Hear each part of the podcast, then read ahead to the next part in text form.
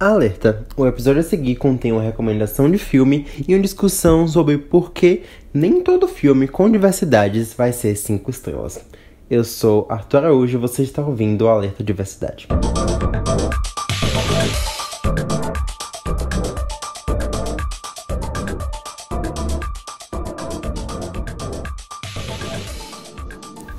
Olá, sejam bem-vindos a mais um episódio do Alerta Diversidade.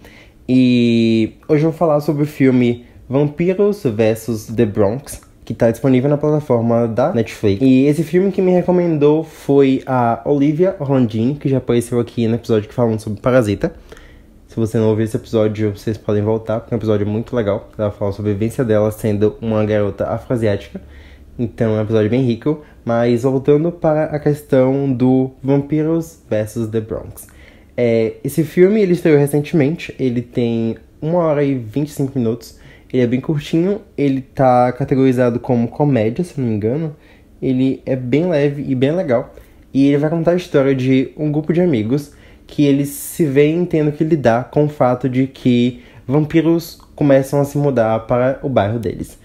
E aí eles têm que lidar com isso e lutar com esses vampiros. E é um clichêzinho muito gostoso, divertido de assistir. Os personagens, eles são não brancos, eles têm. são latinos e pretos, alguns até birraciais, se não me engano. E é apenas um filme ok. Três estrelas, sem nada demais. Ele é engraçado, ele tem referências legais, o desenvolvimento dos personagens é interessante. E ele tem personagens femininas interessantes também.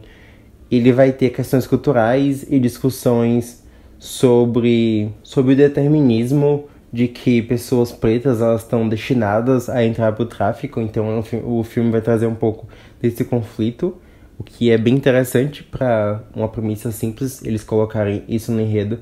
Não, não é que todo filme com protagonistas pretos vai ter que falar sobre racismo, mas consequentemente acabou trazendo de uma forma que não acabou pesando muito, mas levantou discussão interessante. O filme tem uma trilha sonora sensacional. E ele é uma mistura de vários clichês que a gente já viu antes, mas como tem diversidade, é uma coisa nova e muito legal de se ver.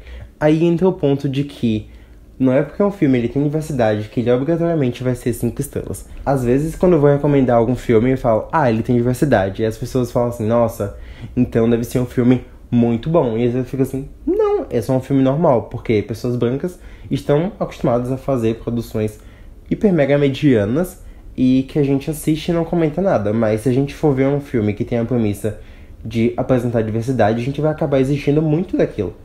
Sendo que o filme poderia simplesmente ser um filme três estrelas e tá tudo bem, mas é importante que esses filmes existam. Assim como filmes brancos têm filmes muito bons e tem filmes muito ruins, então filmes com diversidade, eles também podem apresentar esse balanço, esse equilíbrio. E geralmente eu sinto esse peso quando eu, como produtor de conteúdo preto, eu tenho que trabalhar muito mais e apresentar uma coisa excelente quando pessoas brancas héteros cis estão aí fazendo coisas meia boca e tendo muito mais sucesso do que eu. Sucesso é uma coisa relativa, mas elas têm muito mais visibilidade e privilégios. Então, vamos pegar leve com o que a gente espera de pessoas não brancas, porque tá tudo bem você ser uma pessoa. Uma pessoa não. Tudo bem você produzir conteúdos três estrelas e tá ok. E outra questão é não classificar as coisas com estrelas. As coisas são muito mais do que isso. Então, esse foi o episódio de hoje. Ele é bem curtinho, mas eu espero que eu tenha conseguido sintetizar bem. Assistam o filme Vampiros vs The Bronx e conversem comigo e me recomendem coisas levinhas e Feliz mês de outubro. Aproveitem essa vibe de terror e Halloween. Até o próximo episódio.